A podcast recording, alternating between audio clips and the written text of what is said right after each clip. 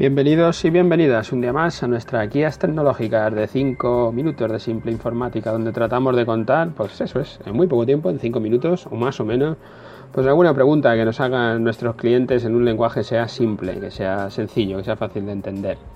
Hoy nos encontramos en nuestro programa 166, que hemos titulado después del Excel las bases de datos. Este es un, programa que hacemos que es continuación ¿no? de lo que veníamos haciendo de empezar desde cero. Vamos a dejar bueno enlazados los otros programas de la serie para el que los quiera seguir desde el principio. Empezamos con el sistema operativo, luego hicimos una aplicación sencilla como Word. Del Word saltamos al Excel, una aplicación que es más compleja, que ya te deja hacer mm, pues, cálculos, fórmulas. Y luego le sumamos el navegador web y el correo electrónico. Hasta aquí era nuestro empezar desde cero. Estas son las aplicaciones que sabiendo eso ya tienes control. Con esto ya tienes herramientas suficientes ¿eh? para llevar la gestión de una empresa.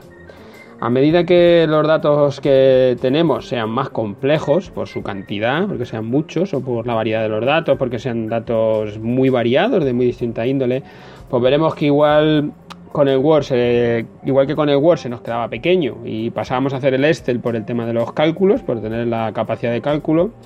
Ahora el Excel se nos hará complicado de gestionar todos estos datos y nos vendrá mejor tener una base de datos.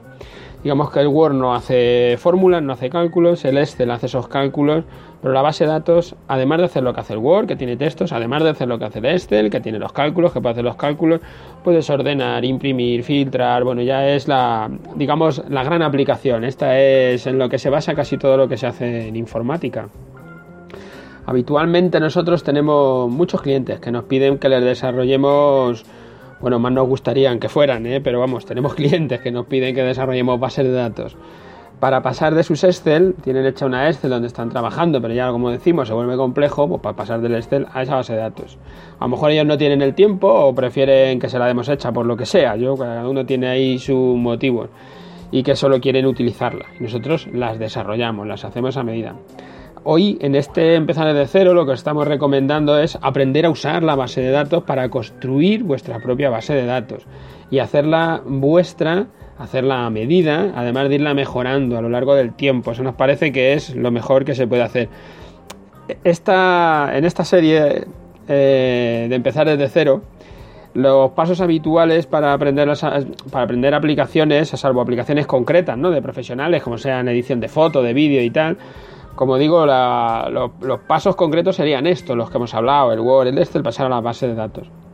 Pero justo este paso, lo que estamos hablando hoy de la base de datos, es, un paso más complicado, por la complejidad de la propia aplicación, porque ya gestionar una base de datos pues es un poco más lioso, y también por la, propia información que vamos a tratar, todos los datos que se van a meter. Ya decimos que saltamos de este a una base de datos cuando vemos que los datos se hacen complejos. Por eso mismo se nos vuelve todo un poco más lioso, ¿no? Y hay gente que nos pide que se las hagamos.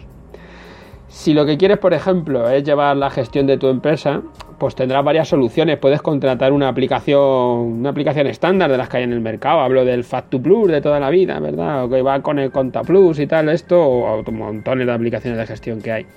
Y que te encaje o que tú puedas adaptarte a lo que hace la aplicación. O si no, pues tendrías que pasar a hacerte una base de datos a medida para ti. Para generar tu base de datos, pues podrás elegir cualquier programa de los gestores de bases de datos, de los más usuales son el Access, que viene de, de, Microsoft, y el Filmmaker. Eh, Filmmaker es una aplicación que arrancó en, Apple y que luego se pasó a las dos plataformas. Nuestro consejo es, es el, el, de que igual que hemos hecho, estamos en este capítulo, ¿no? De estar desde cero y voy aprendiendo, ¿no?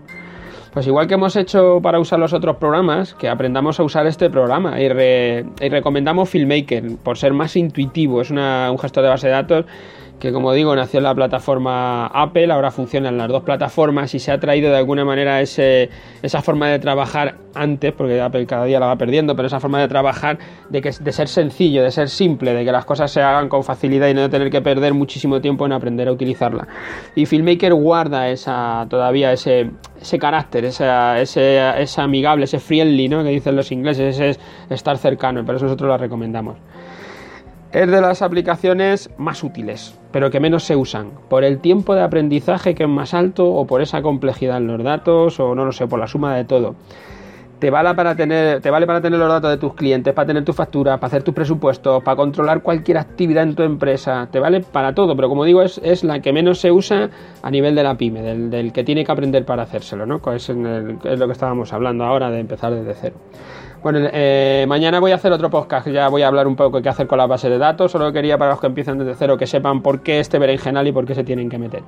Ya sabéis, si queréis poneros en contacto con nosotros para dejarnos cualquier duda, cualquier pregunta, cualquier cosa, pues podéis entrar en simpleinformática.es barra contacto, allí nos dejáis en nuestro formulario lo que queráis, nosotros os contestaremos. Y a la gente que nos escucháis a diario, gracias por estar ahí, por escucharnos todos los días, y los que nos escucháis desde las plataformas, iTunes o iVoox, pues nada, que nos dejéis vuestra me gusta, vuestras valoraciones, que nos vienen muy bien. Hasta mañana.